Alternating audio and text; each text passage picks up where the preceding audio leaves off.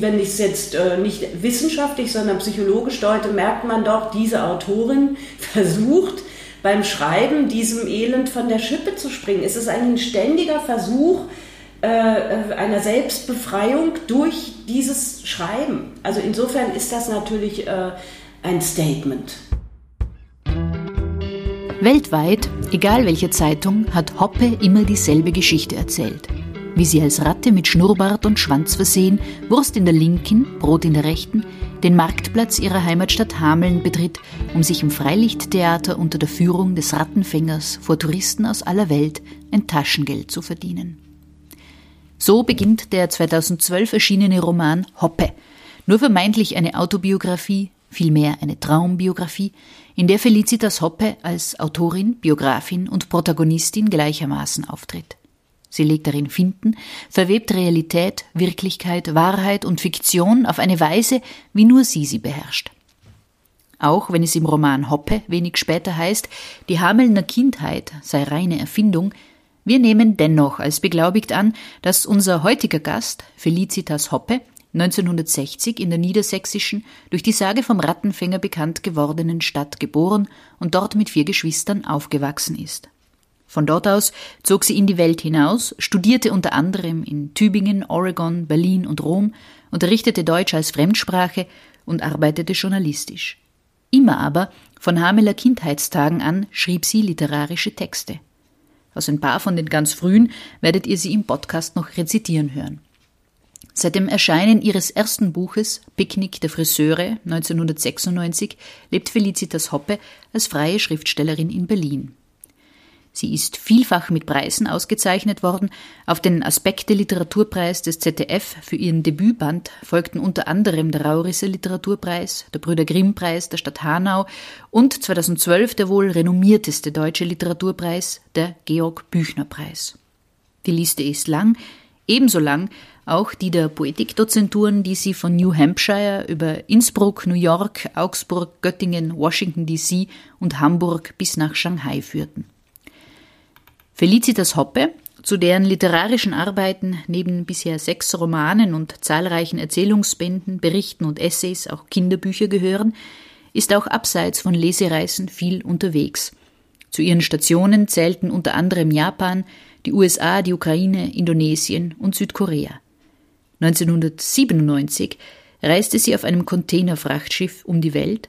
Eindrücke dieser Reise sind in den Roman Pigafetta von 1999 eingeflossen. Zuletzt erschien 2021 ihr Roman Die Nibelungen, ein deutscher Stummfilm, in dem sie das Heldenepos neu erzählt.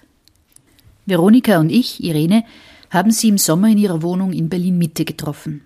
Die Autorin hat uns in die durch Erich Kästners Pünktchen und Anton berühmt gewordene Schumannstraße eingeladen, wo sie gleich ums Eck vom Deutschen Theater wohnt. Wir haben über Kinderliteratur als Königsdisziplin gesprochen, über Märchen und darüber, wie Felicitas Hoppe in ihrer Lieblingsfigur Pinocchio Trost findet, über den Literaturbetrieb, wie sich ihr Schreiben im Lauf der Jahre verändert hat und vieles, vieles mehr.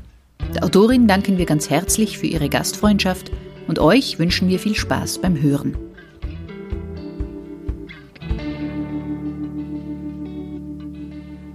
Liebe Felicitas Hoppe, schön, dass du bei Auf Buchfühlung zu Gast bist. Dein Debüt, der Erzählungsband Unglückselige Begebenheiten, erschien 1991. Wenig später dann Picknick der Friseure, das Buch, mit dem du erstmals als Autorin große Aufmerksamkeit erhalten hast. In deiner Dankesrede zum Büchnerpreis sagtest du, ich wollte nie Schriftsteller werden, ich war das einfach schon immer. Kannst du, kannst du uns äh, ein bisschen von der Zeit davor erzählen? Wann hast du denn angefangen zu schreiben und was hast du angefangen zu schreiben? Ja, also erstmal schön, dass ihr da seid. Danke, dass wir uns unterhalten können und ich gehe dann gleich in Medias Res. Ja, ich wollte nie Schriftsteller werden. Äh, das klingt kokett, ähm, betrifft aber, glaube ich, wirklich einen Kern, der sehr wichtig ist, weil für mich dieser Beruf ähm, ein doch sehr von der Gemeinschaft abtrennender ist und ähm, ein unsozialer und äh, damit ist aber zugleich auch mein ein Wesenszug von mir als Kind beschrieben. Ich war ein zurückgezogenes Kind, ein Stubenhockerkind, klingt immer alles so nach Legendenbildung, aber äh, ich habe ja vier Geschwister und wir lebten doch auf sehr engem Raum. Das heißt, es gab keine Rückzugsräume und das Schreiben war vielleicht der Rückzugsraum. Also das heißt, äh, ich hatte kein eigenes Zimmer, aber ich hatte meine eigene Welt.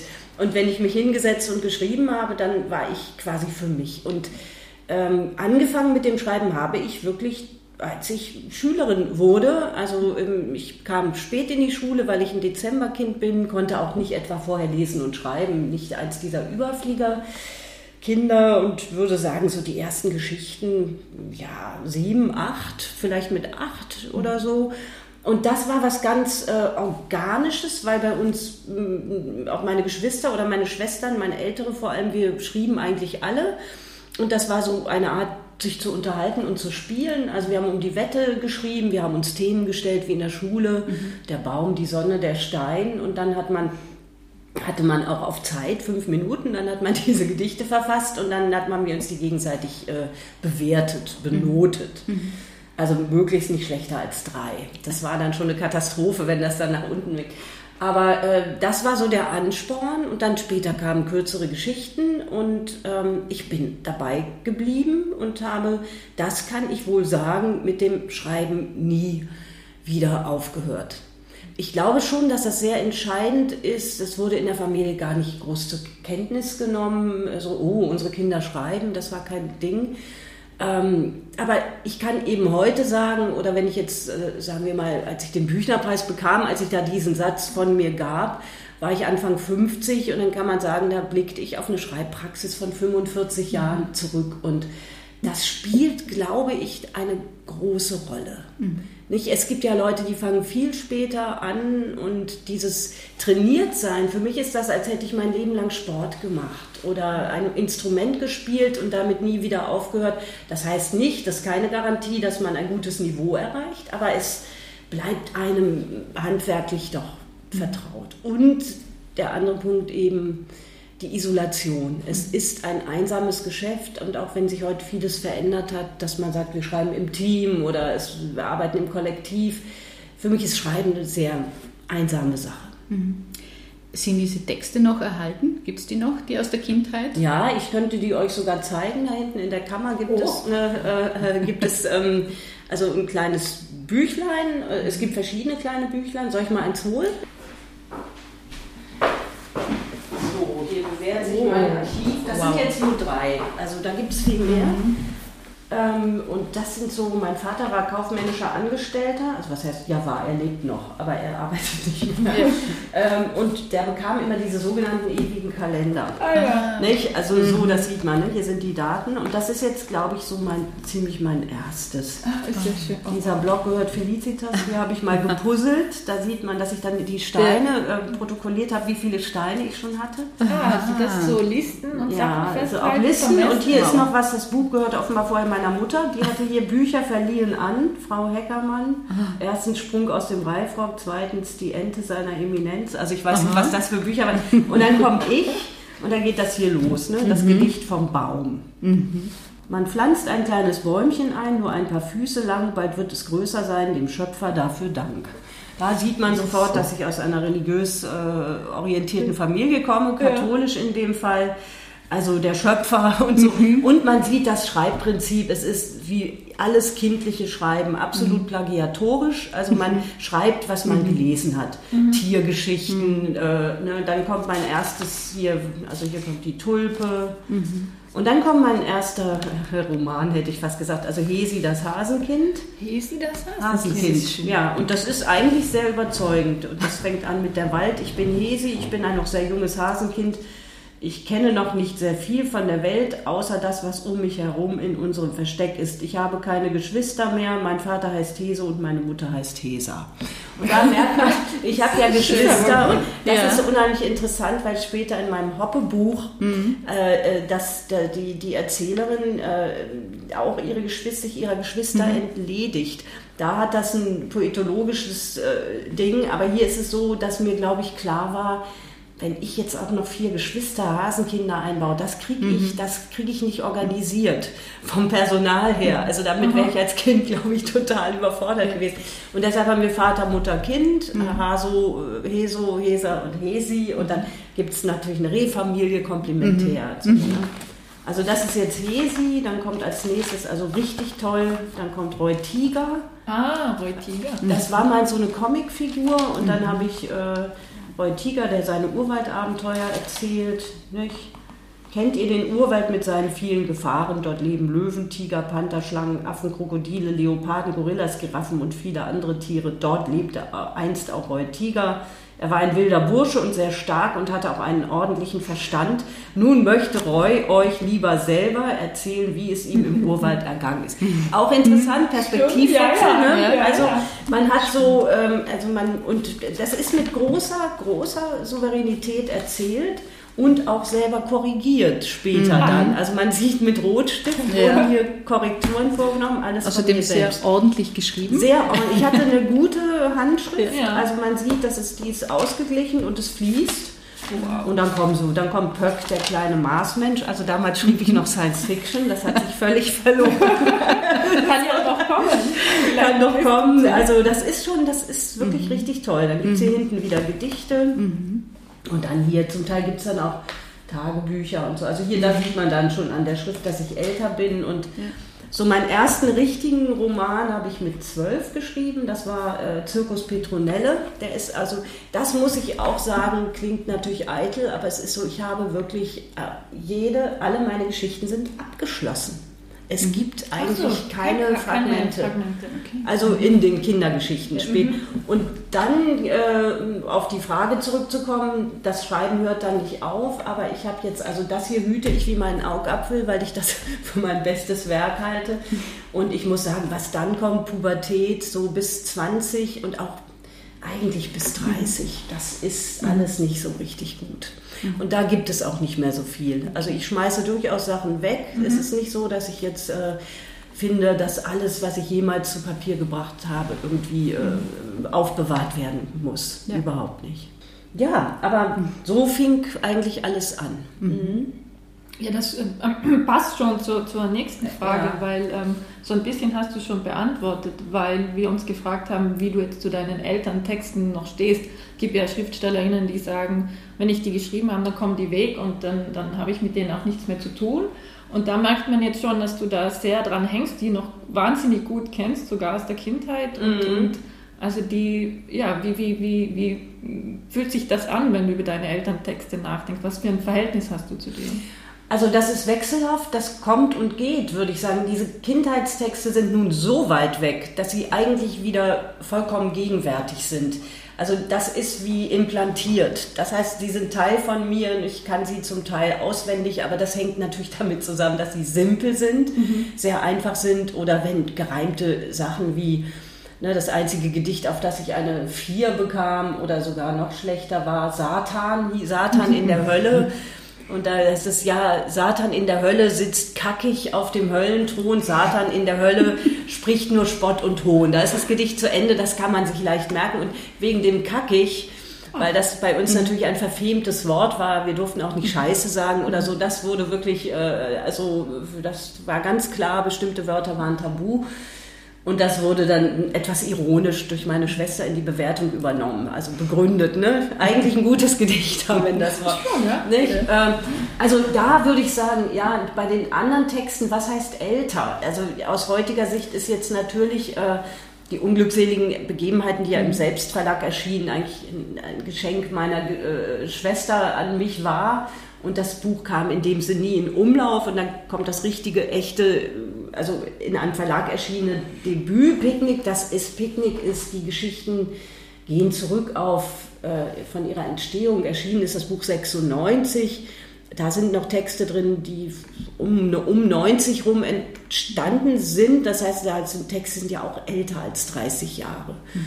Mit denen befasse ich mich nicht so viel, mhm. habe aber gemerkt, als ich das Hoppe-Buch schrieb 2012, also meine quasi Autobiografie, äh, in dem Buch zitiere ich aus meinen Werken. Und in diesem Zitationsverfahren, das nicht planmäßig verlief, sondern intuitiv, habe ich gemerkt, dass ich unheimlich häufig auf Picknick der Friseure rekurriere. Und dachte, wie kommt das eigentlich? Das heißt, dieses Buch ist präsent. Ähm, für mich ist das einfach ein organischer Bestandteil meines Werkes und äh, ich äh, mache das nicht systematisch, aber merke immer wieder, a, dass ich zum Selbstzitat neige, was nicht, nicht dafür spricht, dass ich irgendwie besonders breit gefächert wäre. Im Gegenteil. Also es gibt bestimmte Formeln, auf die ich quasi immer wieder zurückkomme. Trotzdem sehe ich eine Entwicklung, aber für mich ist auch sehr interessant, ob die zum Guten oder zum weniger gut. Das, also ich sehe mich nicht als jemand, der äh, ich verändere mich im Schreiben, aber manchmal denke ich, naja, du warst schon mal besser. Das ist mhm. das, äh, mhm. so, ist ganz spannend. Aber eine Distanzierung von meinem Werk nicht. Eher staunen, mhm. so dass man denkt, das ist ein bisschen komisch oder so. Oder umgekehrt, dass ich denke, oh, da, da, da bist du ja wirklich auf was gekommen. Ja. Ja, und äh, da, das ist spannend und ich finde, man kann ihn, selbst wenn man es nicht will, ich, ich finde man, also ich weiß nicht, wie es bei den Kolleginnen ist so, aber ich finde, der Kontakt zum Werk, der ist, der ist einfach da. Mhm. Jetzt haben wir über die Kindheitstexte gesprochen, da bietet sich es bietet sich an, auch über die Texte für Kinder äh, mhm. kurz zu sprechen. Du schreibst auch für Kinder. Am bekanntesten ist wohl Ivan Löwenritter, erzählt nach Hartmann von Aue. Wie bist du denn mit diesem Stoff umgegangen? Äh, hast du dir Gedanken darum gemacht, wie du ihn kindgerecht gestalten könntest äh, oder ihn sogar irgendwie didaktisch aufbereiten oder soll Kinder- und Jugendliteratur gar nicht so didaktisch sein? Also wie war da das, das Vorgehen? Also eine gute Frage, das sind so Punkte, die mich sehr beschäftigen. Äh, und zwar aus verschiedenen Gründen. Erstens steht bei mir Kinderliteratur sehr hoch im Kurs. Zweitens äh, finde ich, es gibt irrsinnige Unterschiede in der Qualität. Es gibt, also wie in der anderen Literatur auch, sehr schlechte Kinderliteratur und sehr gute. Für mich ist das eigentlich die Königsdisziplin. Das heißt, wenn ich jetzt so die gute Fee käme und sagen würde, äh, was wünschst du dir, würde ich sagen, ich möchte eine, ich möchte eine richtig berühmte Kinderbuchautorin sein. Also so nicht, also ich möchte ähm, also ich würde lieber Astrid Lindgren sein als, äh, als Thomas Mann oder so, das ist ja völlig klar. Und äh, als ich dann angefragt wurde, dieses, weil ich meinen Ritterroman geschrieben hatte, also Iwan war eine Auftragsarbeit, äh, die, das hat der Herausgeber an mich herangetragen und dann habe ich gesagt, ja, das mache ich, das probiere ich und ähm, kindgerecht, da fängt es schon an. Ne? Was ist kindgerecht? Ich hatte eigentlich das Gefühl, dass ich in eine neue Freiheit entlassen wurde, weil ich Dinge tun konnte, die ich mir in den Erwachsenenbüchern eben nicht so traue. Also man kann, also kitschig wäre zu viel, ist nicht kitsch, aber man ist, man hat so eine andere Gefühlsfreiheit und nicht, man muss nicht alles ständig irgendwie brechen oder mhm. verklausulieren. Aber wenn man das in vielen Büchern getan hat, äh, ist das dann gar nicht so leicht. Also ja. man muss das dann einüben und bis man dann den Ton gefunden hat. Es war gar nicht so einfach, aber Ivan ist de facto bis heute auch mein erfolgreichstes Buch, mhm. also auch äh, finanziell. Also mit diesem Buch verdiene ich richtig. Ah, ja. ja. das ist ein richtiger Longseller. Mhm. Die anderen Bücher sind alle, das ist schon fantastisch, sind alle lieferbar. Mhm. Also was finde ich für ein Werk, was fast 30 Jahre alt ist, enorm. Also man kann sie nicht nur antiquarisch, man kann sie bestellen und dann kommen sie auch als Taschenbücher dann. Der Ivan ist einfach, der wird in Schulen gelesen, in Klassen, also mit dem bei jeder Halbjahresabrechnung sehe ich einfach, Iwan ist, mhm. äh, das ist der, mein Kassenschlager. So. Und eigentlich, wenn ich dem treu geblieben wäre, wenn ich mehr für Kinder gemacht hätte. Mhm. Aber das ist wichtig. Äh, kindgerecht heißt aber nicht sozusagen im Niveau runtergehen, es entkomplizieren, sondern es ist auch ein Zugewinn, weil ich immer wieder erlebe, dass Kinder in der, in der Annahme im Umgang mit Literatur A, freier sind, B, aber auch genauer. Also das ja. ist schon so, die Kinder monieren auch Fehler. Dann sagen sie, ja, wenn da das mhm. Fallgitter runtergeht, also verstehe ich nicht, da, das stimmt so nicht. Die können das auch aufzeichnen und sagen dann, das ist falsch oder so. Ähm, aber äh, das Didaktische ist das, was mich am wenigsten interessiert weil ich an Didaktik nur in Maßen glaube. Ich glaube, dass es Vermittlungstalente gibt im Schreiben, im Unterricht, aber eine Didaktik, die sozusagen auf eine moralische Verbesserung der Welt zielt oder auf spezifische Botschaften, das ist definitiv nicht meine Sache. Das interessiert mich auch nicht. Trotzdem gibt es eine Botschaft. Ich meine schon bei Hartmann. Iwan ist ein christlicher Ritterroman und da geht es um Tugenden mhm. und da sollen schon Lehren draus gezogen werden. Aber wenn sich das beim Schreiben in den Vordergrund drängt, für mich ist das Vergnügen, äh, und ich habe ja auch Dr. Seuss übersetzt, einen amerikanischen Kinderbuchautor, mhm. dessen Bücher, je moralischer und didaktischer sie werden, umso schlechter werden sie. Seine besten Bücher sind die, die komplett absurd mhm. sind, mhm. die Nonsens sind. Mhm. Und ich finde, dass es in, gerade in der deutschen Literatur unheimlich vernachlässigt wird, was dieser Nonsens, diese mhm. Freiheit, etwas zu tun, was keinen, mhm. vermeintlich keinen Sinn hat. Also ich nenne das ja eher eine physische Literatur oder die auch physikalisch funktioniert. Kinder haben ja zum Beispiel eine unheimliche Freude an der Wiederholung. Ja. Man kommt mit so einem Reim und tausende, sie lachen sich mhm. tot. Es ist so, also da agieren, also da funktionieren die Wörter wie, mhm. ja, das ist was Physisches und das finde ich fantastisch und das darf nicht verloren gehen. Und für diesen mhm. Spielraum, finde ich, äh, muss man echt kämpfen. Das ist sehr, sehr wichtig. Ja.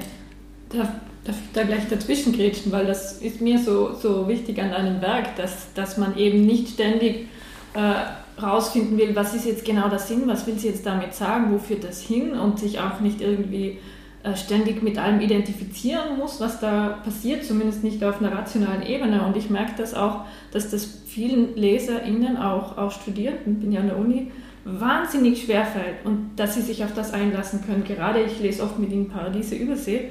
Da, am Anfang sind die fertig mit den Nerven, weil die immer wissen wollen, um was geht, was bedeutet, wer ist jetzt, was ist mit dieser Schürze, wo kommen diese Berguletten her. Und dann gibt es manche, die kommen da auch nicht dran. Aber bei manchen macht es einen Klick und die lieben das. Und ja, die ja. lesen dann ja, alle Texte und sind, sind hin und weg. Aber ich habe den Eindruck, eben wie du sagst, dass das schwerfällt und dass man vielleicht von diesem kindlichen Lesen dann den Übergang ins Erwachsene lesen, dass da irgendwas schief geht. Würdest du das auch sagen? Ja, oder? also ähm, ähm, ihr sprecht da einen ähm, extrem heiklen Punkt an, denn es ist etwas, äh, worunter ich wirklich auch leide. Denn am Anfang hatte ich diese Schwierigkeiten gar nicht. Äh, und das wiederum hängt, da bin ich bei der ersten Frage, das hängt de facto damit zusammen, dass ich immer geschrieben habe. Mhm. Und jetzt kommen dann diese Bücher und dann sagt man, aha, diese Hoppe, was habe ich nicht alles über mich gelesen? Ne? Das ist die klassische rhetorische Germanistenprosa, das ist das mhm. Versteckspiel, das hat sie sich ausgedacht, um Leute zu ärgern. Wenn man meine Schreibsozialisation kennte, wüsste man, dass dies so nicht sein kann. Mhm. A, weil ich auch ein Wald- und Wiesenstudium habe, ich bin mit den germanistischen Diskursen nicht vertraut. Und deshalb war das für mich immer ein, ein Riesenproblem, denn ich wurde schon früh, schon während meines Studiums, von Kollegen, die auch schrieben, die auch noch heute Autoren sind. Männer sind das in dem Fall tatsächlich gewesen, die mich immer über meinen Stil belehren wollten und sagen, du erfasst die Wirklichkeit nicht, so kann man nicht schreiben und so weiter. Und ich war damals, da war ich 20 oder so, ich war von einem an nicht zu toppenden Selbstbewusstsein. Ich hätte mir nie von irgendjemandem in die Suppe gesagt, das ist euer Problem, dass ihr diese langweiligen Bücher schreibt. Ich schreibe, wie ich schreibe und ich finde das richtig toll. Und das ist durch meine Professionalität und durch das Berufliche ist das ganz schön abgebröckelt. Also heute ist das für mich richtig äh, eine Schwierigkeit und ich habe oft das Gefühl, ich will jetzt nicht sagen, als wäre ich irgendwie, als hätte ich eine Störung, aber man hat manchmal auch so ein bisschen das Gefühl, man ist regressiv, man ist zurückgeblieben, man bewahrt sich diese kindliche Freude. Und, und, und ist eben, was ja auch ein Vorwurf ist, ist irgendwie eskapistisch und will der Welt entfliehen und macht so daddel, daddel, daddel. Und mhm. wo ich immer sage, ihr versteht überhaupt nicht, dass das Spiel und diese Freiheit im Spiel, ähm, eine, das ist eigentlich eine unglaublich ernsthafte Sache, weil es was zutiefst Humanes ist, äh, nicht alles in diese Regelwerke einfließen zu lassen. Mhm. Und, ähm, aber äh, du merkst schon an meiner Antwort, dass das ein Problemkreis ist, wenn es denn ein Problem ist, was ich extrem stark reflektiere, äh, weil ich einfach also das ist eigentlich fast ein Fall für einen Psychologen. Eigentlich müsste jemand mir sagen, wissen Sie, es kann Ihnen sowas von egal mhm. sein, was die Leute äh, äh, damit machen. Bis jetzt wurden ja diese Bücher sogar verlegt. Mhm. Also man käme an einen Problempunkt, wenn jemand sagt, also, tut mir leid, Frau Hoppe, mhm. wir haben das jetzt 25 Jahre gemacht, aber jetzt reicht's. Ja? Denken Sie sich mal was anderes aus weil man natürlich, also ich bin jemand, ich möchte kommunizieren und äh, es gibt in Hoppe halb ironischen Satz, der, den ich also gerne zitiere, weil er dieses Problem beschreibt. Da sagt ein Dirigentenlehrer zu der Protagonistin Hoppe, es kommt nicht darauf an, verstanden zu werden, sondern sich verständlich zu machen. Äh, das heißt, da wird der, ähm, die, also äh, die Staffel sozusagen zurückgespielt. Und das heißt, also wenn du nicht in der Lage bist, auszudrücken, was du willst, dann tut es uns leid. Da ich aber gar nichts Spezifisches unbedingt ausdrücken will, und äh, sagen die, ach, Sie haben nicht verstanden, dass die Schürze für das und das steht, sondern die Schürze, die Welt ist voller Requisiten und man kann sie deuten oder nicht deuten. Äh, langer Rede, kurzer Sinn, ich verstehe die Verzweiflung der Studierenden da. Ähm, aber andererseits muss ich auch sagen, ich bin letztlich natürlich nicht dafür verantwortlich. Ja. Ich finde auch, dass die Texte in sich natürlich kohärent sind, wenn man eben, wenn man sich darauf einlässt. Absolut. Ich glaube auch gar nicht, dass es ein akademisches Problem ist bei denen, ja. sondern dass die mhm. so geschult drauf sind. Wahrscheinlich auch in, in der Schule. Wie, wie, lernt, wie mhm. geht man mit Texten um? Mhm. Und ich muss da jetzt den Sinn rauslesen. Äh, und ich kann mich nicht einfach daran erfreuen, dass ich das lese und das einfach wahnsinnig Spaß macht. Aber eben, bei manchen funktioniert es dann und, und die haben dann wirklich ja, das sind außergewöhnliche. Leseerfahrungen. Das freut mich dann immer wahnsinnig. Ja, das ist toll.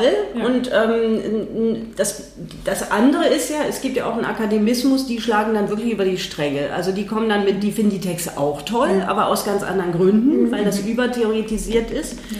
Aber ähm, ich, ich bin hier so abschweifend. Deine Frage war ja, geht uns etwas verloren? Die kindliche Lesesozialisation. Nun lesen auch Kinder sehr unterschiedlich. Mhm. Also mir ist nicht daran gelegen, zu idealisieren, wie Kinder lesen und schon gar nicht, wie Kinder sind.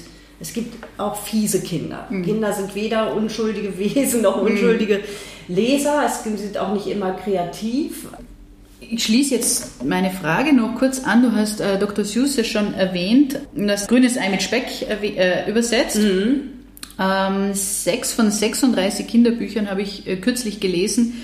Von ihm werden ja jetzt nicht mehr vertrieben, äh, weil sie kulturelle Stereotype wiederholen oder gar rassistisch äh, seien. Findest du diese Entscheidung nachvollziehbar? Also wenn es jetzt um den Schutz lesender Kinder geht, äh, wie, wie denkst du da darüber? Also der Protest kam ja von zwei, glaube ich, ähm, chinesischen Autoren oder Autorinnen, weiß ich jetzt gar nicht. Also das ist etwas, da ich viel in den Vereinigten Staaten bin und diese Diskurse, um dieses von mir wenig geliebte Wort zu benutzen, sehr genau verfolge, weil mich das interessiert. Ähm, war mir schon klar, dass da was im Kommen ist. Und äh, das ist völlig klar, dass Dr. Seuss als alter weißer Mann äh, mit dieser Biografie und Lebensgeschichte natürlich äh, auf diese Weise verfährt. Ich finde das nachvollziehbar, aber ich finde es nicht gut. Mhm. Also das heißt, äh, es war sehr interessant, weil ich an dem Tag, wo dann diese Nachrichten kamen, äh, angerufen wurde von der FAZ. Die wollten etwas darüber bringen. Einer dieses, es ging ja auch nicht um die Texte, es ging um die Bilder. Mhm. Und mhm. das ist ja mhm. das Interessante. In den Texten so, ja. Und dann sagten die, ja, und wir wollen dann die Abbildung zeigen. Es war interessant, weil ich mir dann die Bücher raussuchte und ich besitze eben sämtliche, mhm. fast alle Werke von Dr. Seuss da nebenan mhm. und äh, offensichtlich fanden sie niemanden, der diese Bücher greifbar hatte, denn Dr. Seuss kennt mhm. ehrlich gesagt in Deutschland so gut wie niemand. Mhm. Das war ja besonders pikant, dass man dann also einen Fall diskutiert mhm. und ich sagte, ja, haben Sie auch, äh, haben Sie die Bücher gelesen, da haben sie die Bilder gesehen. Die meisten Leute hatten das nicht gesehen. So, und dann gab es eins, uh, What I Saw on Marbury Street, da ging es eben um den Chinesen und ich habe das dann rausgesucht und auch die anderen Bücher. Und für mich war das ein, eine merkwürdige Sache, weil, also für mich war das eigentlich äh, äh ein kleiner Schock, weil ich oft das Inkriminierende oder Diskriminierende, ich brauchte ziemlich lange, bis ich das in den Werken gefunden habe. Mhm. Also ich habe geblättert und geblättert und gesagt, wo, mhm. wo, ist jetzt der Stein des Anstoßes? Bei diesem Chinesen muss ich schon sagen, mhm. habe ich meine Mühe. Es gibt andere, wo ich das total nachvollziehen kann. Das heißt, äh, ja, aber meine Devise ist, ich habe dann auch ein Interview dazu gegeben, ist, dass ich sage, äh, was mich immer so ein bisschen wundert, die Leute tun immer so, als wäre man gezwungen, diese mhm. Bücher zu lesen. Ja. Wir dann immer sagen, ja, stellen Sie sich vor, Sie sitzen da mit Ihrem Kind und dann mhm. sage ich ehrlich gesagt, wenn ich jetzt äh, schwarz bin und da ist ein Text, der äh, äh, Schwarze diskriminiert, dann lese ich das meinem Kind nicht vor. Mhm. Das, so, und äh, der Punkt ist ja dieser Wunsch, man, nun werden die Bücher werden ja auch nicht verbrannt, sie werden mhm. einfach nicht mehr neu aufgelegt, das ist auch nochmal was anderes, aber der Wunsch, diese Dinge äh, grundsätzlich verschwinden zu lassen, egal ob ich das lese oder nicht, das mhm. finde ich äh, zu diskutieren, muss ich mhm. sagen. Mhm. Hab dann ähm, einen mini, mini, mini Shitstorm nach diesem Interview bekommen. Also sehr viel Post, woran ich dann merkte, wie aufgeladen das alles ist und habe das, was nicht beim Sender, das hat mich nicht interessiert, aber was bei mir auch über meine Webseite kam, das waren 10, mhm. 20 Briefe und die habe ich alle persönlich beantwortet. Mhm. Und das hat sehr viel Arbeit gemacht, aber das war richtig toll, mhm. weil die gemerkt haben, dass ich mich betrifft das, ich setze mich damit auseinander. Der FAZ-Fotograf kam zu mir in die Wohnung und hat meine Bücher fotografiert, weil sie nirgendwo anders zu haben waren.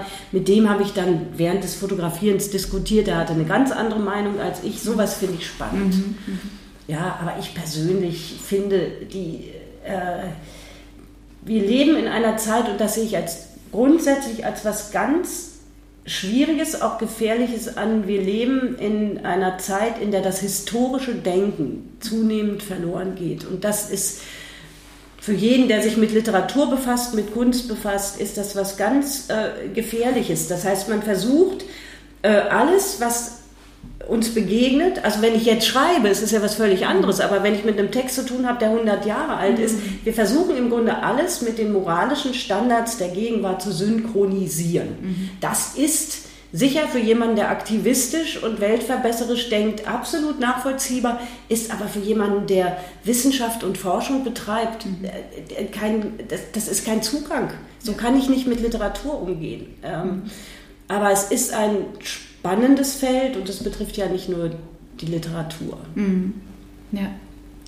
Jetzt hast du gerade gesagt, du hast einen Shitstorm gehabt. Das hätte ich jetzt mir nie vorstellen können, dass ausgerechnet jemand wie du mal ja. einen Shitstorm bekommt, oder? Und das ist auch, weil du zwar jetzt so im Literaturbetrieb drinnen bist, muss man ja sagen. Ich meine, hast Büchnerpreis bekommen. Ja, ja, ich bin Teil, Teil dieses Feldes, ja. Ja, mhm. aber trotzdem habe ich eben nicht den Eindruck, dass du da so drin bist. Man hat irgendwie immer den Eindruck, dass du so eine fröhliche Distanz hast zu dem Ganzen, obwohl du ja quasi Preise kriegst und da schon drinnen bist und du dich auch nicht verweigerst oder so wie andere Autorinnen ähm, dich distanzierst und sagst, das ist alles ganz furchtbar, sondern eben, ich habe dich immer so ein bisschen da raus, draußen gesehen und da fröhlich draufblickend und aber so mit Distanz. Wie, wie würdest du dich da selber verorten? Ähm, siehst du dir an, wie du so rezipierst wirst? Ist dir das wichtig? Oder bist du da auch gerne draußen aus diesem, aus diesem Literaturbetrieb so ein bisschen? Mm, es ist gar keine Entscheidung. Also für mich ist es eine Frage dessen, was kann ich anbieten. Also ich sehe mich zum Beispiel äh, überhaupt nicht als äh, unpolitische Person, aber die Literatur ist nicht mein politisches Medium. Das ist, glaube ich, eine altmodische Haltung. Ich, äh, mich interessiert das sehr, die Kombination, deshalb habe ich das erwähnt, äh, bei denen die jünger äh, sind. Ich habe da auch so ein paar Visitenkarten, da steht dann drauf Schriftstellerin und Aktivistin. Mhm. Ähm, das ist, ich finde das als Phänomen einfach super spannend. Also diese Selbstdefinition, äh, also ich äh, neige nicht dazu, mich selber zu definieren, habe auch kein klares Rollenverständnis finde immer, dass dieser Beruf äh, überstrapaziert ist von seiner, also von seiner Öffentlichkeitswirkung her. Also mhm. das heißt, wenn jetzt zum Beispiel sowas kommt wie bin ich für oder gegen Waffenlieferungen in der Ukraine oder äh, unter, unterschreibe ich diesen Aufruf oder jenen. Ich unterschreibe solche Sachen in der Regel nicht, weil ich an die Wirksamkeit nicht richtig glaube. Andererseits äh, befrage ich mich, das ist wie bei dem, ich bin jemand, der sehr äh, selbstreflexiv ist und sich ständig hinterfragt, ob das nicht vielleicht Faulheit ist oder eine Ausrede oder vielleicht habe ich keine äh, klare Meinung. Das ist aber nicht der Fall. Also wenn ich mit Leuten spreche und Leuten diskutiere, merke ich, dass ich dezidierte Ansichten und Meinungen habe. Aber mir ist natürlich im Wege, und deshalb bin ich Schriftstellerin geworden, ich habe einen extrem differenzierten Zugang zur Welt und den kann ich eben nicht in einen Aufruf fassen, aber es mag ja auch Zeiten geben und Situationen und wir leben im Moment ja in so einer Zeit, wo man nicht drum herum kommt, eine ganz klare Position zu äh, ergreifen. Aber was das Werk und diesen Betrieb betrifft, äh, es ist schon wichtig, eine bestimmte Distanz zu wahren, weil es wird so viel Unsinn erzählt, ja. Und ich meine gerade von Kolleginnen und Kollegen, ich will da über niemanden schlecht reden, aber ich staune manchmal, so was die Leute sich so aufschwingen, ja, was sie mhm. so von sich geben, auch Dinge, von denen sie nur wirklich überhaupt keine mhm. Ahnung haben offensichtlich, weil, und das halte ich für einen, auch einen historischen Wurmfortsatz, weil dieses Gefühl sehr stark ist, ein Schriftsteller ist jemand, der kann uns Auskunft über die Welt geben mhm. und über Werte und über Moral und tut mir leid, also ich schreibe gerade ein Nachwort zu einer Neuübersetzung von Knut Hamsuns Hunger. Und Knut Hamsun ist ja nun Parteigänger der Nazis gewesen, ein großartiger Schriftsteller in vieler Hinsicht, aber also politisch dermaßen daneben und da, da sind so viele blinde Flecken und äh, das ist etwas, worüber nicht so gerne gesprochen wird. Man soll eben Partei ergreifen. Und insofern ist deine Beobachtung richtig. Ob das immer so heiter ist, wie es denn ja. scheint, äh, aber ich arbeite mich auch an dem Betrieb nicht ab.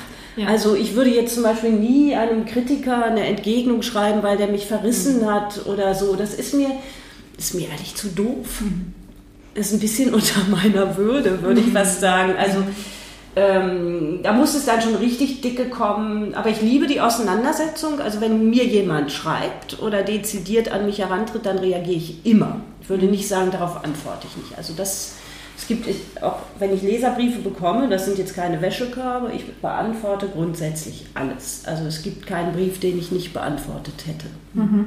Mhm. Weil du gerade gesagt hast, du quasi deine Literatur ist jetzt kein Medium der Politik für dich, aber wie du mit Sprache umgehst und auch, auch diese inhaltlichen Verschiebungen, du schreibst äh, über, über Johanna von Orleans, aber sie kommt da nicht als Person vor.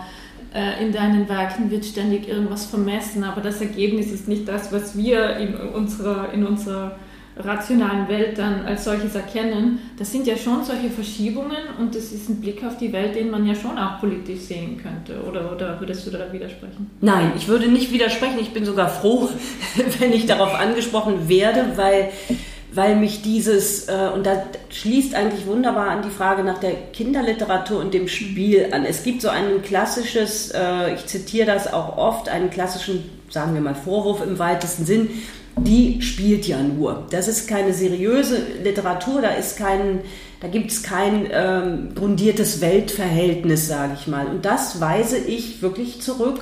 Das hat, glaube ich, auch was mit einer spezifisch deutschen Auffassung von, von, von, von Literatur zu tun. Mhm. Also, dass das schwer sein muss oder wichtig sein muss. Und genau was du beschreibst. Es gibt Verschiebungen, ähm, es gibt ähm, sicherlich Andeutungen, also das, sagen wir mal, das Verhandeln des Politischen oder das Verhandeln von Ungleichgewicht, von Ungleichverhältnissen, von sozialen Problemen, das ist alles drin. Aber mhm. es ist natürlich in, ich würde nicht mal sagen in kleinen Dosen, sondern es ist so, dass es, es ist nie plakativ. Aber ich finde, alle Texte sind im Grunde von dem grundiert. Und das hat etwas mit den Größenverhältnissen der Gestalten und der Figuren zu tun. Mhm. Das fängt, fängt im Picknick an und wie ich immer sage, das ist eine Literatur, die erzählt nicht von oben nach unten in diesem klassisch autorialen Sinne. Ich erkläre euch die Welt, wie jetzt Thomas Mann, also bei aller Achtung und allem Respekt, das ist einfach eine andere Form, ist auch eine andere Art, sich selber zu sehen. Bei mir, bei Picknick merkt man es ganz genau. Das wird, es wird alles von unten nach oben erzählt. Auch mit diesem, was ist das eigentlich? Was ist diese Welt? Warum haut mir andauernd jemand auf den Kopf? Warum ja. kommt da immer einer um die Ecke, der eigentlich nicht will, dass ich äh, tue, was ich möchte? Warum werde ich behindert? Und von diesen Behinderungen und Defiziten wimmelt es in den Texten. Also mhm und das sind natürlich ganz klare gesellschaftliche Kommentare. Ja. Nicht? Ich glaube, nur der Ton und mhm. die spezifische Leichtigkeit die beim Schreiben eigentlich nur, also die, wenn ich es jetzt äh, nicht wissenschaftlich, sondern psychologisch deute, merkt man doch, diese Autorin versucht beim Schreiben diesem Elend von der Schippe zu springen. Es ist ein ständiger Versuch äh, äh, einer Selbstbefreiung durch dieses Schreiben. Also insofern ist das natürlich äh, ein Statement. Mhm. Äh, wer es lesen kann, der wird es lesen. Und, ja, ne, ne? Aber darauf trifft dasselbe zu, wie was du vorhin gesagt hast. Das ist auch eine Lesart, die uns vielleicht, wenn nicht verloren gegangen, also die wir, die uns unbekannt ist. Ja. Ne? Also das könnte sein. Ja, ja, den Eindruck habe ich. Und darum finde ich die Texte so wichtig man muss das offenbar wieder ein bisschen lernen. Also mir ging es am Anfang auch so. Ja. ja, ja, man ist so geschult drauf, man kommt dann in die Uni. Ich habe natürlich bei Stefan Neuhaus zum ersten Mal dann Hoppe gelesen und dann ist man so, aha, ja, ich habe jetzt gerade gelernt, wie man Literatur interpretiert und dann geht man mit diesem Instrumentarium ran und dann ist man verzweifelt und dann ist das aber so ein Augenöffner, diese Texte. Also ja, mhm. Ich kann sie nur empfehlen an unser Publikum. Ja, nachdem du jetzt Stefan Neuhaus erwähnt hast, äh, erinnere ich jetzt die Hörerinnen und Hörer noch an eine Folge, die wir mit ihm mal aufgenommen haben zum Thema Märchen. Und das ist eine gute Überleitung, finde ich, äh, zu der Auswahl von 30 Grimmschen Märchen, die du 2019 herausgegeben hast. Es ist jetzt vielleicht eine, ich weiß nicht, eine einfache und eine schwierige, weil recht offene Frage zugleich. Aber was ist denn für dich das Faszinierende am Märchen? Ja, also ich lese gerade mal wieder ein Buch über Märchen, da, da, interessant, das sehr stark von der psychologischen oder auch eher psychoanalytischen Deutung herkommt und äh, dass, dass es so viel Literatur über Märchen gibt, zeigt eigentlich die äh, Bedeutung der Märchen, was mich an den Märchen fasziniert, die man wirklich ganz unterschiedlich deuten kann, ist, äh, dass es etwas gibt, was jede gute Literatur ausmacht, aus meiner Sicht, es gibt ein Restgeheimnis. Mhm. Also es gibt mhm. ein un, nicht nur einen ungesättigten, sondern einen unauflösbaren Rest. Das heißt, man liest diese Texte oder ich muss, kann ja nur von mir sprechen, von meiner Erfahrung. Ich lese sie wieder und wieder und wieder und denke immer, komisch. Und auch hier spielt die Zeit eine Rolle. Als Kind liest man ein Märchen anders als als Erwachsene.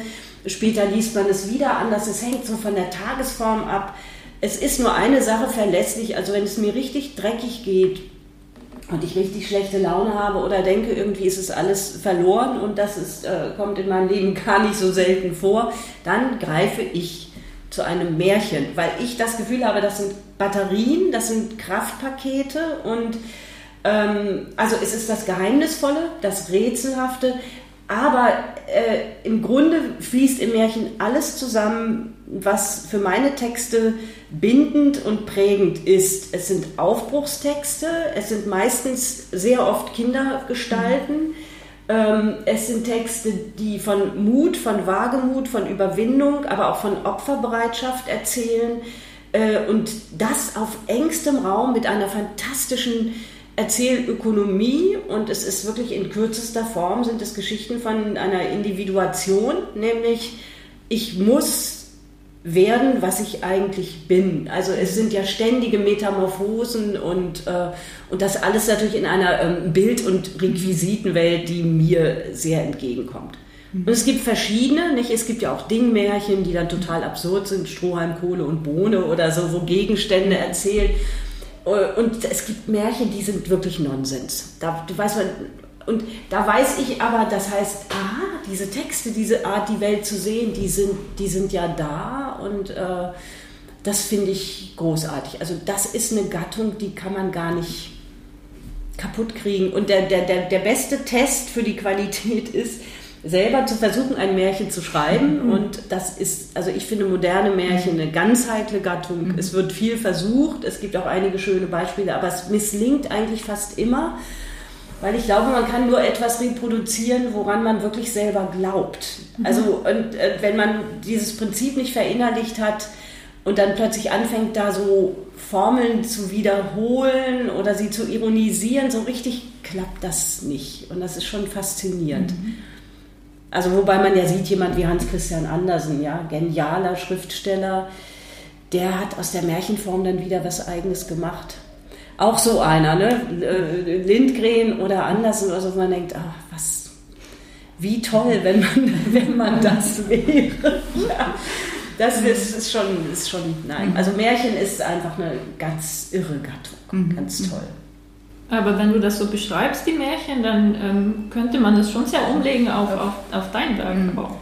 Also nicht eins zu eins, aber. Nicht eins zu eins, also man sieht, dass das sozusagen mein Grundnahrungsmittel mhm. ist, mhm. in gewisser Weise. Und das, da sind wir wieder bei der Kindheit und da weiß ich nicht, ob man glücklich oder traurig darüber sein soll, dass man im Grunde diese, ähm, diese, diese Sozialisationen äh, kaum abstreift. Es ist doch mhm. sehr entscheidend, was in dieser Zeit einem widerfährt und äh, also ich weiß, mit welcher Lust unsere äh, Eltern uns Märchen vorgelesen haben, mein Vater. Und mein Vater hatte eine perfide Freude an diesen spezifischen auch Grausamkeiten. Also da, und er ist ein ganz milder, ruhiger mhm. Typ so.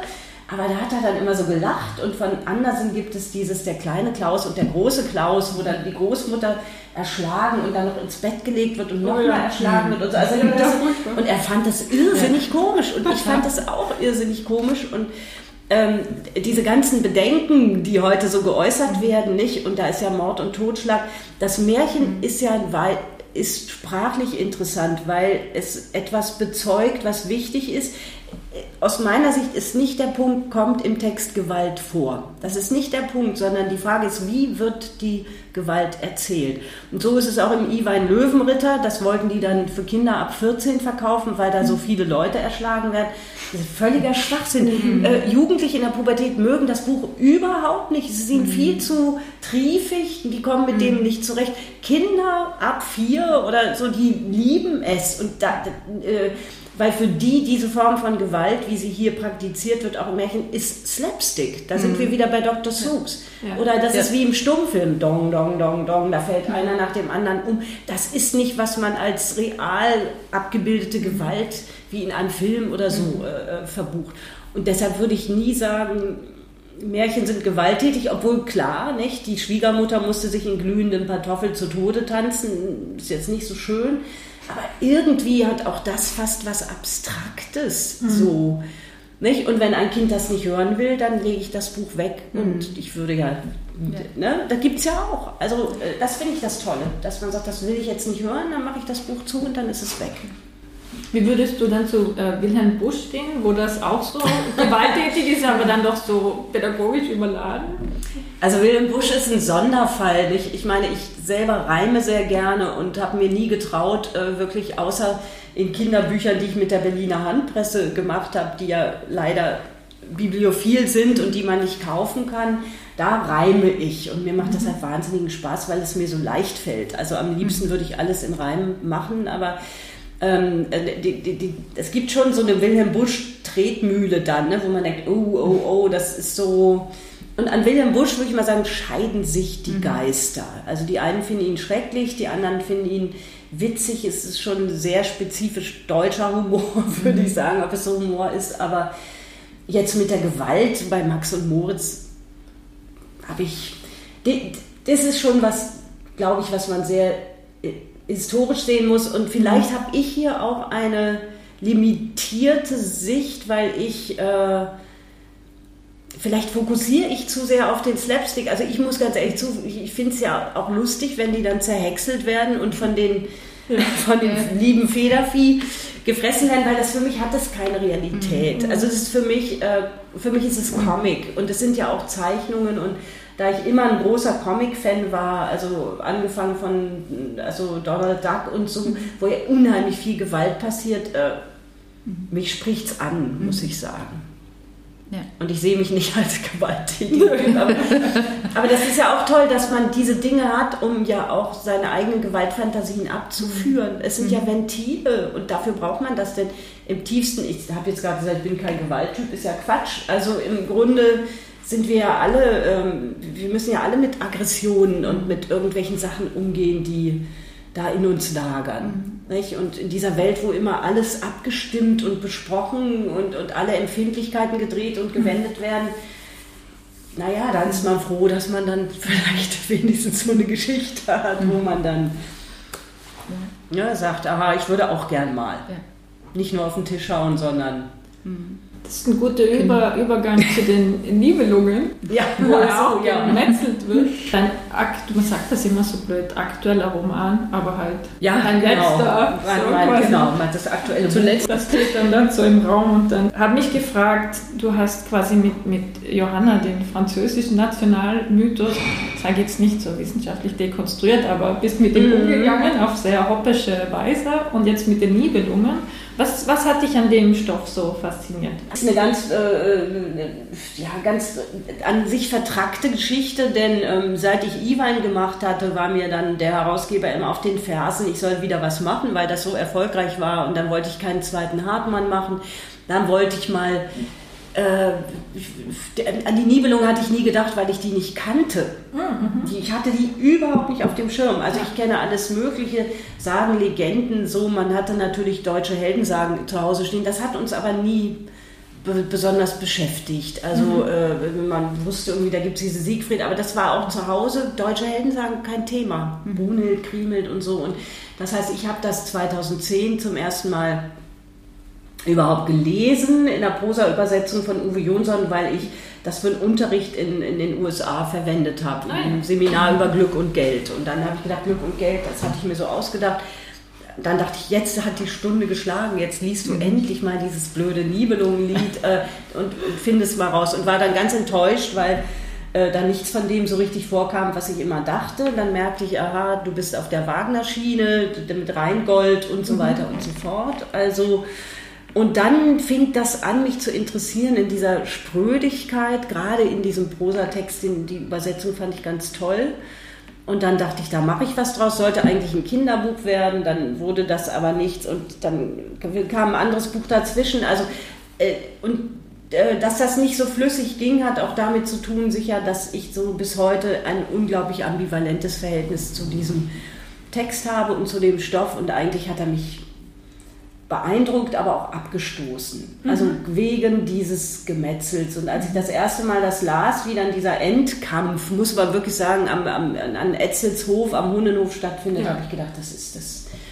Das geht gar nicht. Dann hatte ich diese rührende Fantasie, ich schreibe jetzt Nibelungen ohne Blut vergießen. Ne? Dann hatte ich diese Fantasie, dann jene, dann habe ich es wieder verworfen. Also und am Schluss war es so, dass meine ganze Verwirrung auch durch die Fülle dessen, was es an Interpretationen und Bearbeitungen gibt, die war dann so groß, dass es äh, es gab nur zwei Möglichkeiten. Entweder haue ich es in die Tonne oder ich mache das jetzt fertig. Mhm. Und dafür habe ich mich entschieden. Ich bin mit dem Ergebnis eigentlich nicht zufrieden, aber ich bin stolz, dass ich meinem, äh, meiner Tradition treu geblieben bin, Werke nicht unvollendet zu lassen und hatte das Gefühl, dadurch, dass ich es geschrieben habe, habe ich mich von dem Stoff befreit. Mhm. Ob ich damit andere Leserinnen und Leser von diesem mhm. Schauerstoff befreien mhm. kann, steht auf einem ganz anderen Ding. Aber also eine absolute Luxusproduktion, völlig egomanisch. Ich muss mir diesen mhm. Stoff vom Leibe schreiben. Ja, der Verlag hat es gedruckt, ich hatte ja auch einen Vertrag, also insofern war das ganz gut. Ähm, und da diesen Stoff ja viele kennen ähm, und es sehr viele Reaktionen darauf gibt, merke ich, äh, dass die Beschäftigung nicht aufhört. Mhm. Also das geht weiter ne, durch Leserreaktionen auf mhm. Lesungen. Ich war letzte Woche noch auf den Wormser Festspielen, wo jetzt gerade, äh, die bringen ja jedes Jahr ein neues Stück, geben ja. sie in Auftrag jedes Jahr. Und dieses Jahr war Ferdinand Schmalz da, mein Verlagskollege auch. Und wir waren zusammen auf einem Podium und das war super spannend, weil ich dann auch aus meinem Buch vorlesen durfte. Das ist jetzt für die Wormser sicher nicht so erfreulich gewesen, aber die Wormser haben die Umarmungstaktik gewählt und mich eingeladen, was ich ganz toll fand. Und ich fand auch, ich finde diese Festspiele auch toll. Also es ist nicht so, dass ich eine mhm. Festspielgegnerin bin. Äh, und auf dem Podium konnten wir dann ganz toll darüber sprechen, dass man in einem Prosatext eben Dinge kann, die man auf der Bühne nicht machen kann. Und umgekehrt mhm. ist es genauso. Und das war eigentlich äh, sehr spannend. Das heißt, mein differenziertes Verhältnis zu den Nibelungen könnte ich, selbst wenn die Wormser mich einladen würden, mhm. könnte ich in einem Bühnenstück nicht ausleben. In einem Bühnenstück mhm. müsste ich viel deutlicher sagen, also ja. das ist meine Brune, dieses ganze wer ist da der kleine Siegfried, der, der da im Boot sitzt und der wieder ein ganz anderes Verhältnis zu Kriemhild? Das sind ja so viele Schichtungen, die reflektieren, die Hoppe weiß auch nicht genau, wie sie die Figuren eigentlich besetzen soll, auch in den Gesprächen mit den Schauspielern.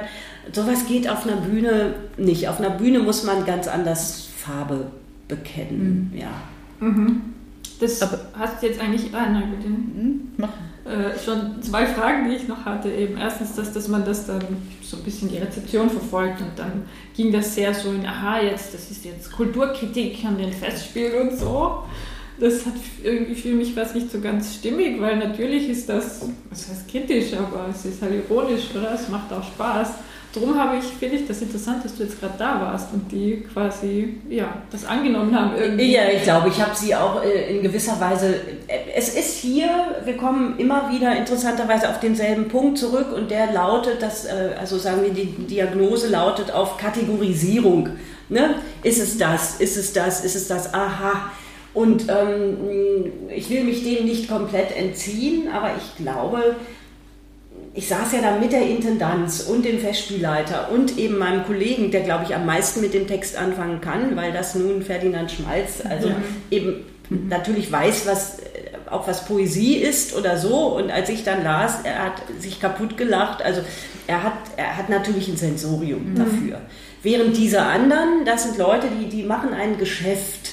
Und ich glaube, in dem ist Textverwertung anders und man deutet Texte anders und es ist äh, auch hier, ich, ich saß ja neben denen und die, wie die plötzlich guckten, war mir klar, die haben sich unter dieser Person was völlig anderes vorgestellt und waren, glaube ich, überrascht, dass da eine relativ freundliche Person kommt, die auch Spaß hat, das Stück zu sehen und die Lust hat, sich mit ihnen über diesen ganzen Kosmos zu unterhalten. Ja.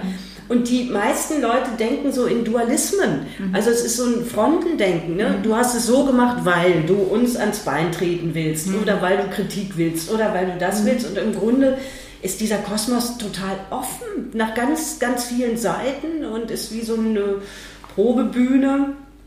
Und ähm, naja, ich habe dann aber auch gemerkt, es ist eben auch...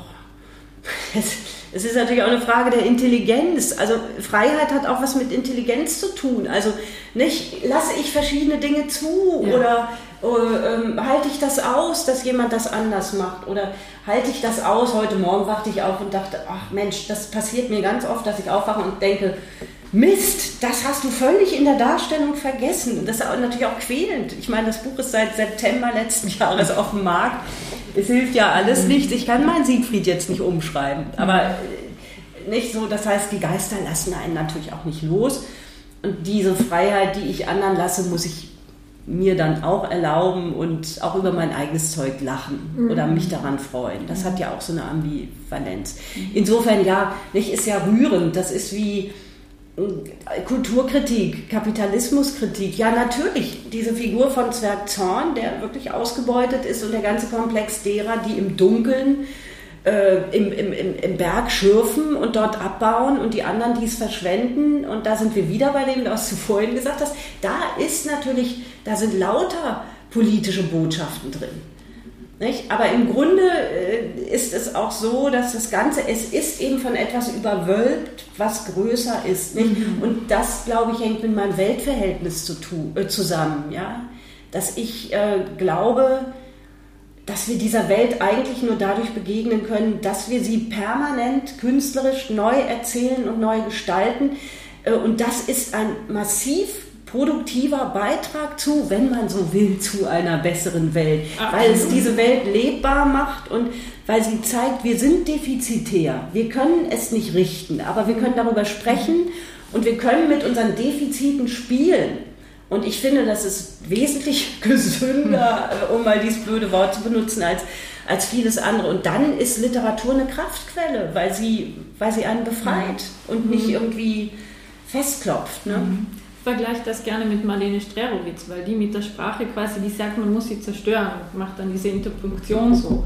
Und das ist für mich so, wahnsinnig interessant und ich schätze das auch, aber es ist eben sehr irgendwie ein negativer Zugang und du bist auch kritisch quasi, aber mit deiner Sprache machst du was Neues und machst ganz viel draus und das ist wie, wie die, die positive Ausdeutung von so einem kritischen Weltverhältnis. Ja, das ist auch ein heikler Punkt. Also ich glaube ja, dass, dass diesem Schriftstellerinnenberuf und vielleicht kommen wir da auf den Anfang mhm. zurück, ich wollte nie Schriftsteller werden. Ich sagte auch bewusst Schriftsteller, weil das für mich so eine wie so eine komische Sockelfigur ist. Ja, das ist die Profession. So und äh, und dem wohnt, wenn man das dann auf die Lebensgeschichten wieder so ein bisschen runterkürzt oder, oder erweitert eigentlich, und da ist ja Marlene Strerowitz eine unter vielen, ähm, äh, und ich sehe es auch an mir, der Schriftstellerinnenberuf hat etwas genuin Destruktives. Es ist so, ja.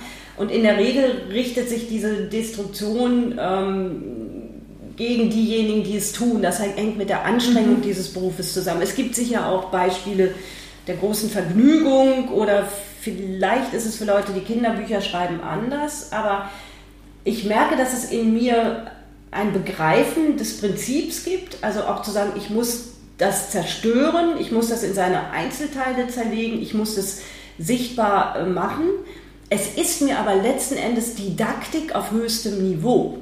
Und damit habe ich dann auch ein Problem. Ich möchte nicht auf hohem Niveau belehrt werden. Dann möchte ich lieber, dass jemand sagt, wir gehen heute mal demonstrieren und du hältst die Regenbogenfahnen hoch und sagst, mhm. okay, danach gehen wir Kaffee trinken. So, nichts dagegen. Aber diese Art, äh, äh, das Schreiben und das Belehren oder Dinge aufzeigen hat ja auch, ist ja auch ein Herrschaftsgestus. Und das, ich möchte nicht Herrschaft ausüben mit einem Text. Mhm. Selbst wenn die Leute sagen, ja, die Hoppe hat uns wieder fünf Rätsel aufgegeben. Ne, neulich schrieb auch jemand, was sie da machen, ist ja wahnsinnig elitär. Da habe ich gesagt, ja, wenn das so ist, dann bin ich eben elitär. Damit kann ich leben, aber ich habe nicht das Gefühl, dass ich mit meinen Texten Gewalt ausübe. Oder ähm, im Gegenteil, ich bin... Äh, ich merke, dass ich selber von so vielen negativen Gefühlen eingesucht werde und eigentlich lehne ich das ab. Ich lehne, also mhm. es ist für mich ein Reflex, ein Impuls. Ja, ich möchte nicht Harmonie. Harmonie interessiert mich gar nicht, aber ich möchte äh, etwas ähm, Konstruktives. Mhm. Ja, also etwas, was Energie erzeugt, die provoziert, die von mir aus irritiert, die vergnügt, mit der man spielen kann, aber dieses sich immer darüber verständigen, dass im Grunde ähm, wir sowieso nichts können oder nichts ausrichten oder der ganze Tag mit Aufklärung beschäftigt ist. Ja, wie anstrengend. Mhm. Also, ne, und da ist es ist, ist, ist, toll. Ich habe lange über diese Dinge gar nicht äh, gesprochen, aber also durch eure Fragen merke ich einfach, dass das etwas ist, was mich. Äh, ja, also ich will so oft auch den, den Battle hinschmeißen und sagen, ich möchte auch das nicht mehr sein. Ich möchte auch nicht mehr schreiben, weil das so mühsam ist und und jetzt merke ich im Gespräch, dass das natürlich auch durch eine ähm, durch Kräfte von außen kommt. Denn früher hatte ich das ja überhaupt nicht. Mhm. nicht. Das sind diese Kräfte, dann immer weißt du eigentlich, was du da machst und das geht doch gar nicht mehr oder das kann man nicht mehr oder das kann man nicht mehr. Und vielleicht halte ich mich deshalb auch etwas vom Betrieb fern, weil das ein, ein Bereich ist, der voller Einreden ist. Und die sind massiv. Also ich gehe zum Beispiel nicht zu Schriftstellertreffen, mhm. wo Texte diskutiert werden. Oder also dieses das sogenannte Werkstattgespräch mhm. war für mich ja. immer, immer Horror. Ja. Ja, man hat das gemacht, weil man irgendwie nicht arrogant wirken wollte und so und jeder bringt was mit. Mhm. Also, oder auch bei so, so, so, Seminaren, da muss man dann schon vorher was einreichen. Also, äh, ne, und jeder schreibt einen kleinen Text über Utopie, schön und gut. Und da habe ich gesagt, nee, das mache ich nicht, ich habe schon Abitur. Ich, nein, wirklich, wo ich sage, ich möchte, ich bin nicht Schriftstellerin geworden, um in einer ständigen Prüfungssituation zu sein. Ja, also ich, äh, ich habe studiert, ich habe ein Examen gemacht, ich habe mein Abitur gemacht. Äh, ich war auch in Klagenfurt, war auch nicht so schlimm, aber ich sehe nicht, warum. Ne? Wenn ich mich austauschen will, gerne und ich bin absolut kritikfähig, das ist nicht der Punkt, aber dieses Klein-Klein ne? und, und dann sagt einer, ich finde, du benutzt zu viele Nebensätze. Ja. nicht? Also jeder möge die Interpunktion benutzen, ja. die er möchte ja. und, und, und so, nicht? Aber darüber jetzt zu reden, ähm, wo man eh schon in so einer kleinen Welt lebt. Mhm Mhm. Es gibt so viele Bereiche auch außerhalb der Literatur, schon allein in den anderen Künsten, wo man dann denkt, dann möchte man sein Augenmerk lieber mhm. darauf richten, mhm. als im ständigen äh, Schriftstellergespräch zu sein. Ja, ne? das ist ja Kulturpolitik. Ne? Da gibt es dann Stiftungen, die einen dann da einladen und die können dann in ihre Stiftungsagenda schreiben. Wir hatten wieder fünf interessante Autoren, die ja. miteinander im Dialog standen. Ja, mhm. also. Ja. Aber dieser Vorwurf des Elitären, das, das zeigt ja auch die Lesehaltung eigentlich von dem, der es sagt, oder? Der meint, aha, die Hoppe stellt ein Rätsel und jetzt gibt es eine Lösung und ich muss quasi so gebildet und klug sein, dass ich da drauf komme. Und dabei ist es ja gerade überhaupt nicht so, sondern er kann sich ja seine Lösung quasi zusammendenken und die ist ja dann nicht falsch. Also ist ja eher sein Problem und nicht das dann. Ja, ja, aber ähm, das Interessante ist ja äh, dieses was ich ja äh, Schülerinnen und Schülern immer predige, in der Literatur gibt es kein richtig und kein falsch. Ja. Das ist eben nicht wie in der Mathematik eine von mir über die Maßen geschätztes Fach. Also ich finde ja Mathe ganz toll.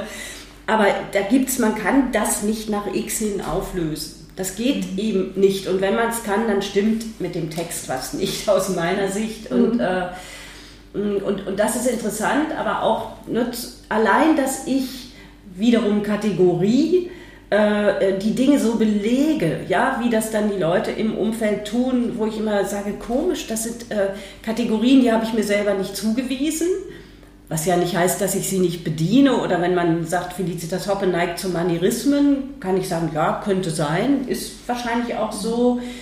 Ähm, aber dahinter, hinter der Frage oder dem Kommentar steckt ja immer eine Selbstbeschreibung und Selbstverortung dessen, von dem der Kommentar oder von derjenigen, also wo der Kommentar herkommt. Habe ich lange gebraucht. Nach Picknick bekam ich ja vorzugsweise aus Österreich äh, so schöne Leserbriefe. Äh, Sie mhm. müssen ja eine furchtbare Kindheit gehabt haben. Also das war dann wirklich auffallend. Also Wien, ja. Und ähm, äh, ja, dann wurden wir angetragen, ich sollte mich noch in eine Analyse oder in Therapie begeben. Ja, und das, hat mich, ja, das war wirklich toll, weil ähm, also das hat mich richtig getroffen. Ich war ja noch gar nicht erprobt und und dann kommt so ein Brief und jemand und dann denke ich, ja, natürlich meine Eltern, was haben meine Eltern sich anhören müssen, mhm. als Picknick erschien, ja. Mhm. So, was habt ihr mit euren Kindern? Und ah, und, und da wird ja immer getrunken und geschlagen und so.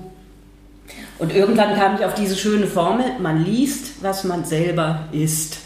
Und das habe ich dann immer zurückgespiegelt und mich dann ein bisschen aus der Affäre gezogen und habe gesagt, äh, danke für den Hinweis und ich kann das auch nachvollziehen, was Sie darin sehen, aber vielleicht äh, sollten Sie lieber die Therapie machen. Das habe ich so nicht geschrieben, aber das kann man jetzt sagen, habe ich mir so ausgedacht, um mich wiederum aus der Affäre zu ziehen, aber äh, ähm, natürlich sagt jeder Text etwas über mich. Alle Texte sind potenziell autobiografisch. Also in meinem Werk sehe ich das super klar. Ich würde mhm. immer sagen, jeder Text hat einen hohen autobiografischen Anteil. Ähm, über was soll ich denn schreiben, ja. wenn nicht über mich sozusagen und selbst nicht? Und insofern, ähm, ja, ist äh, heißt das in dem Fall, ähm, da, da, ging es auch um einen Kollegen und dann ist es natürlich interessant, weil ich merke, dass er selber äh, darum kämpft, sich in diesem Betrieb kategoriell oder ich weiß nicht, wie das Wort heißt, also irgendwie zu verorten und zu wissen, wo gehöre ich in dem Spiel hin. Mhm. Und das ist ja auch total wichtig, alleine im Verlagswesen. Verlage arbeiten ja so. Nicht? Also der Verlag hat mir ein bestimmtes Profil gegeben, mit dem ich aus meiner Sicht gar nicht zur Deckung komme. Das Feuilleton hat mir ein bestimmtes Profil gegeben. Leserinnen und Leser geben mir ein Profil. Und ich habe es aufgegeben, das irgendwie zu korrigieren, weil das hoffnungslos ist. Mhm. Ich kann ja nicht andauernd hingehen und sagen, äh, Sie sehen mich falsch, so wie ich auch nicht sagen würde, Sie lesen mich falsch. Aber das ist vielleicht auch, was an dem Beruf irgendwie schmerzhaft ist, dass man einfach merkt, dass man ne, in diese Profilierungsmuster eben hineinkommt und denen kann man nicht entrinnen. Und das reflektiert jeder Klappentext, mhm. jeder Vorschautext, die Fotos, das mhm. geht hin bis in die Fotografie, in die Darstellung. Das sind ja alles Dinge, die dieses Gesamtbild, äh, die Marke dann mhm. sozusagen ähm, prägen. Ne? Ja. Da sind wir jetzt wieder bei dem Thema Literaturbetrieb. Wir sind die Frage vorhin übers übersprungen, weil äh, es gerade so spannend war und ich glaube, wir könnten den ganzen Tag weiterreden.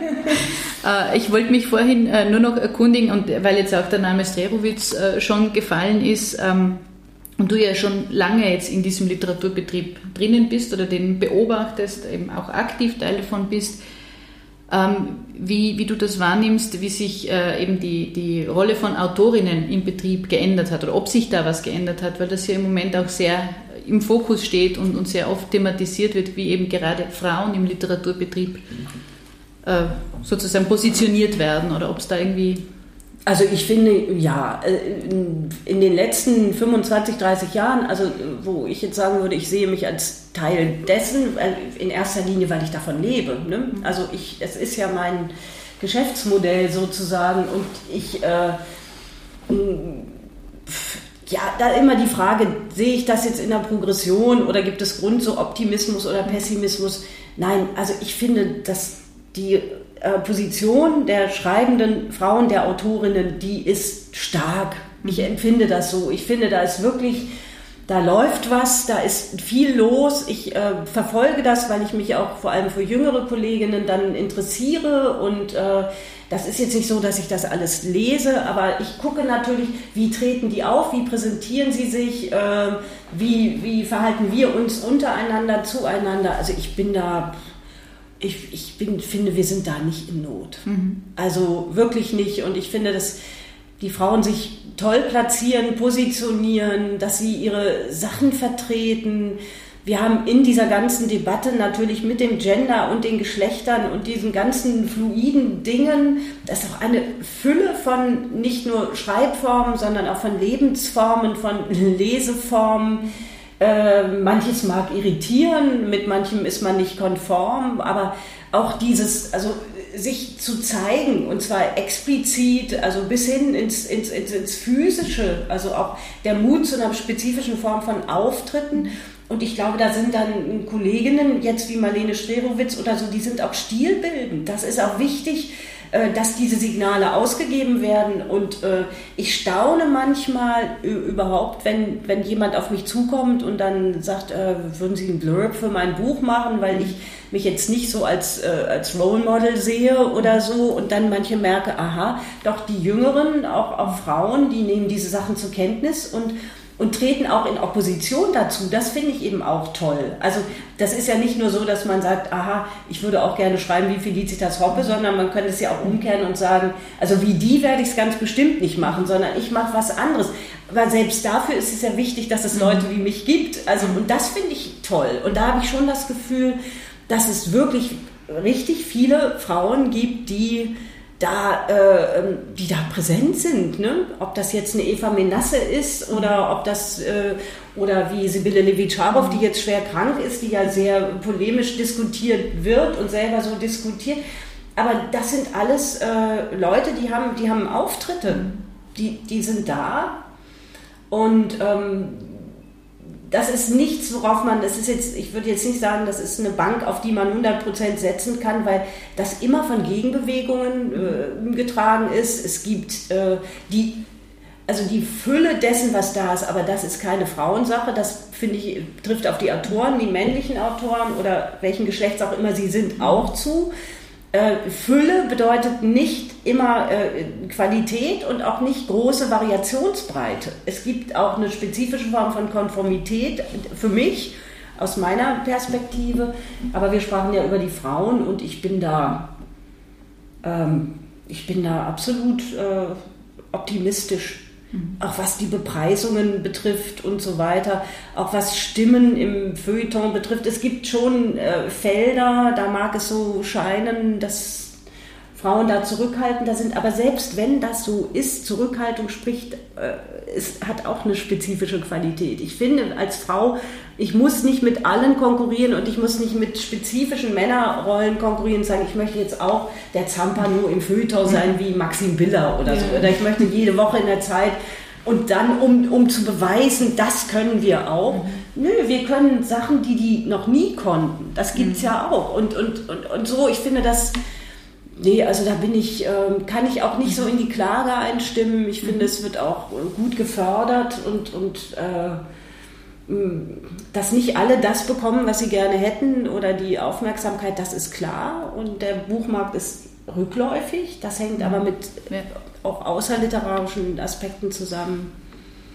aber ich bin da insgesamt guter Dinge, muss ich sagen. Mhm. Ja. Dann hätte ich doch noch eine Frage.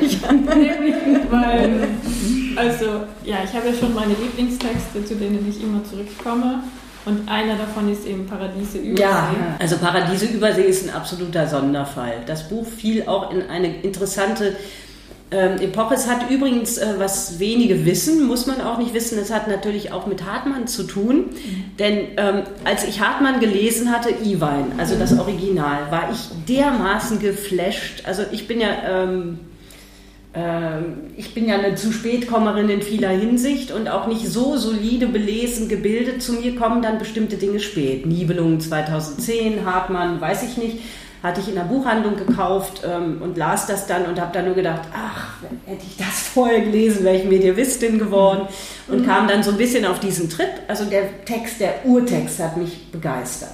Und dann war ich besessen, ich bin, da bin ich wirklich kindlich. Also ich war besessen, ich möchte einen Ritterroman schreiben. Und das muss jetzt sein. Und dann habe ich, herausgekommen ist da bei Paradiese Übersee, der Iwein für die Kinder kam dann später. Aber mhm. im Grunde folgt Paradiese ganz genau diesem doppelten des, äh, Kursus oder was des Helden, nicht, der dann wahnsinnig wird. Also alles abgeschrieben bei Hartmann. Ja.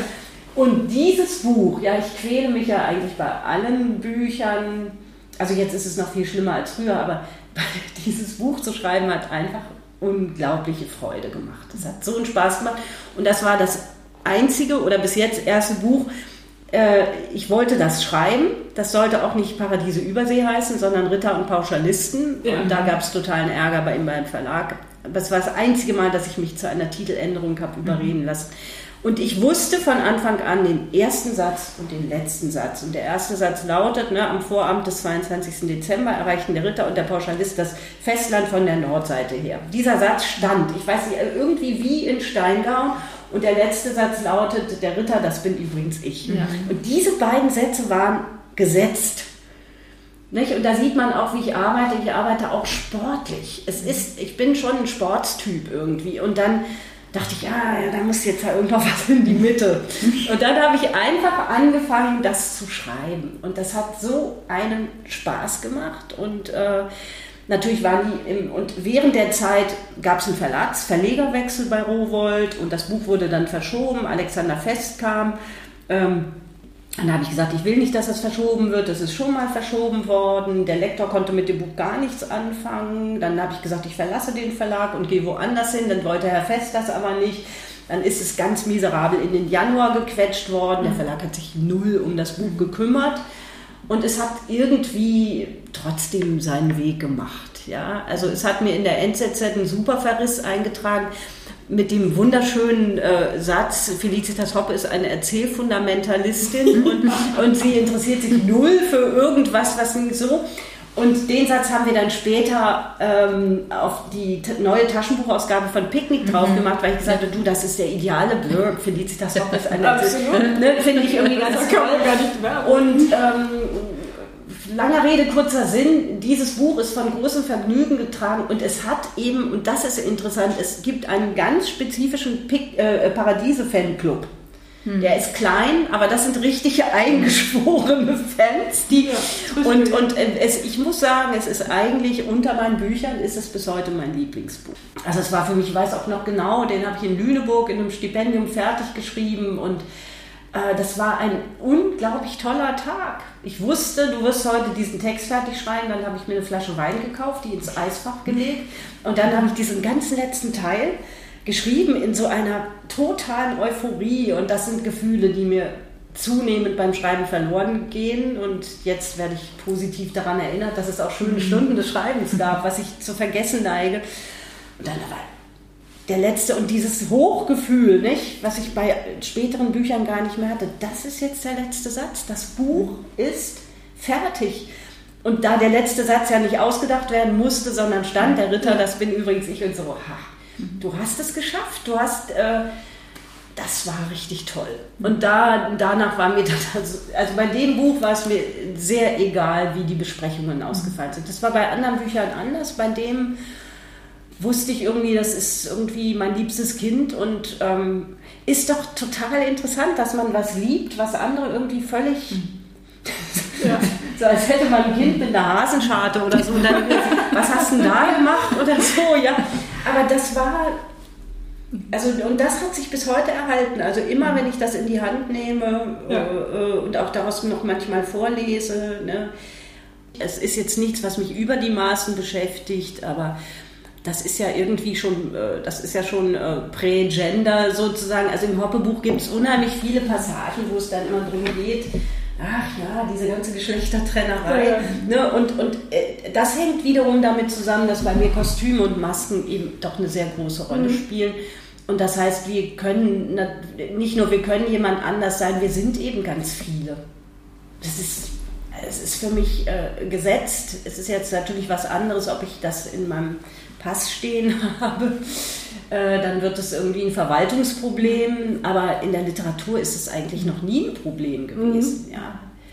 Also man denke jetzt an Virginia Woolfs Orlando oder mhm. so. Ich meine, diese Dinge, die, die, die, und im Übrigen im Mittelalter, ja, das ist ja alles, das ist ja alles da. Und äh, wie dann mal jemand sagte, als Iwein und Garwein sich dann da im Staub äh, tummeln und so. Und dann äh, las ich das vor, weil diese, diese, diese Duellszene ist eine meiner Liebsten und es saß ein Kollege, nicht Kollege, ein bildender Künstler, ein Freund hier am Tisch und sagte, die sind ja total schwul.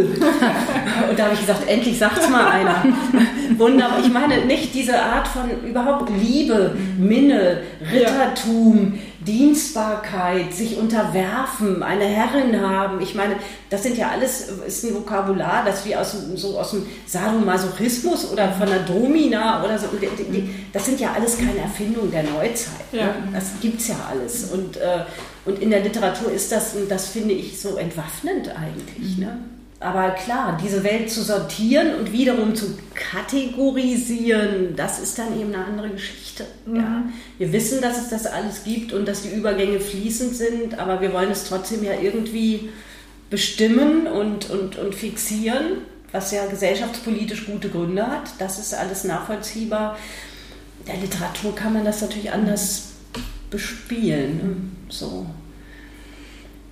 Jetzt haben wir noch über dein dir nächstes Buch gesprochen vorhin. Äh, dann ist, bietet sich jetzt die Frage an, um das Gespräch irgendwie so ganz langsam gegen Ende ja. hin äh, mit der ganz überraschenden Frage abzuschließen, äh, vorläufig abzuschließen. Was ist denn das nächste Buch oder gibt es ein nächstes Buch?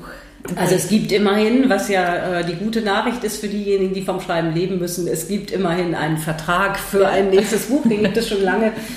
Ähm, und das ist dann aber immer ein bisschen carte blanche. Also da ist dann ein Titel drin. Es gibt verschiedene Projekte, die äh, schon lange in der Warteschleife liegen. Äh, dieses Projekt, das ist also ein Vertrag, den äh, ähm, ich bei Fischer abgeschlossen habe. Ich will eigentlich seit weit über zehn Jahren, glaube ich, möchte ich ein Buch über Alfred Nobel schreiben. Also eigentlich ein Roman, weil mich Nobel als ähm, Gestalt des 19. Jahrhunderts maßlos fasziniert und weil ich glaube, dass man, wenn man äh, in dieses äh, Gefälle hineinkommt, also er ist ja Naturwissenschaftler, er hat das Dynamit erfunden, das ist natürlich eine super tolle Gestalt sowieso und ich weiß sehr viel über ihn. Ich habe mich schon lange beschäftigt. Das Projekt geriet dann aber immer wieder ins Abseits und äh, das gehört eher in die Kategorie von sowas wie Verbrecher und Versager also wo man historische Porträts hat und in eine bestimmte mhm. Zeit hineingeht. Und äh,